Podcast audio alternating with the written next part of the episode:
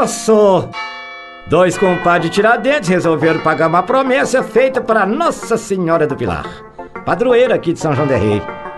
O milagre atendido pela santa foi tão grande que os dois resolveram colocar três feijão em cada botina e vir caminhando de Tiradentes até São João. E assim fizeram. Andaram mais ou menos 5 quilômetros e um dos compadres ficou um pouco para trás. Vamos, compadre! Assim nós não chega até pra missa. Uai, só.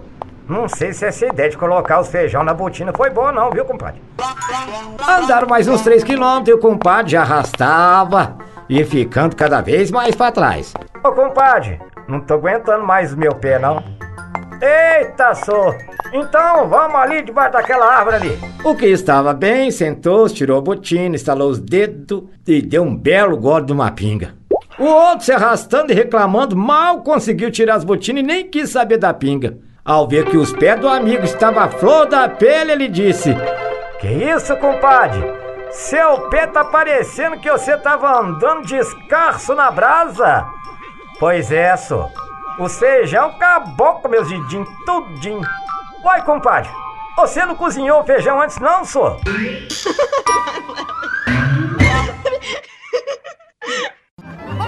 Você pode ouvir todos os causos com Juninho na área de podcast do emboabas.com. Vai lá!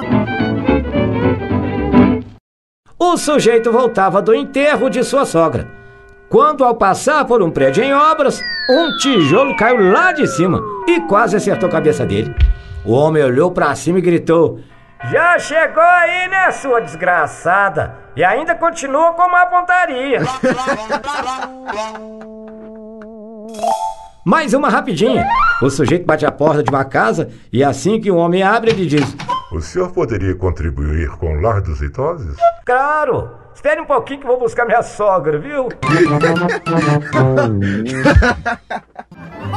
Você pode ouvir todos os causos com Juninho na área de podcast do emboabas.com. Vai lá!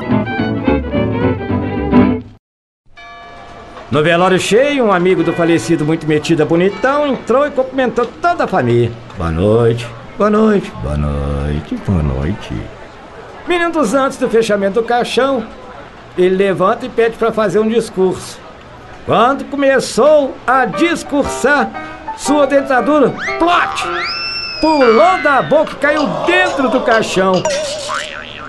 E sem perder a pose, ele disse: Vá, meu amigo, e leve meu sorriso junto com você.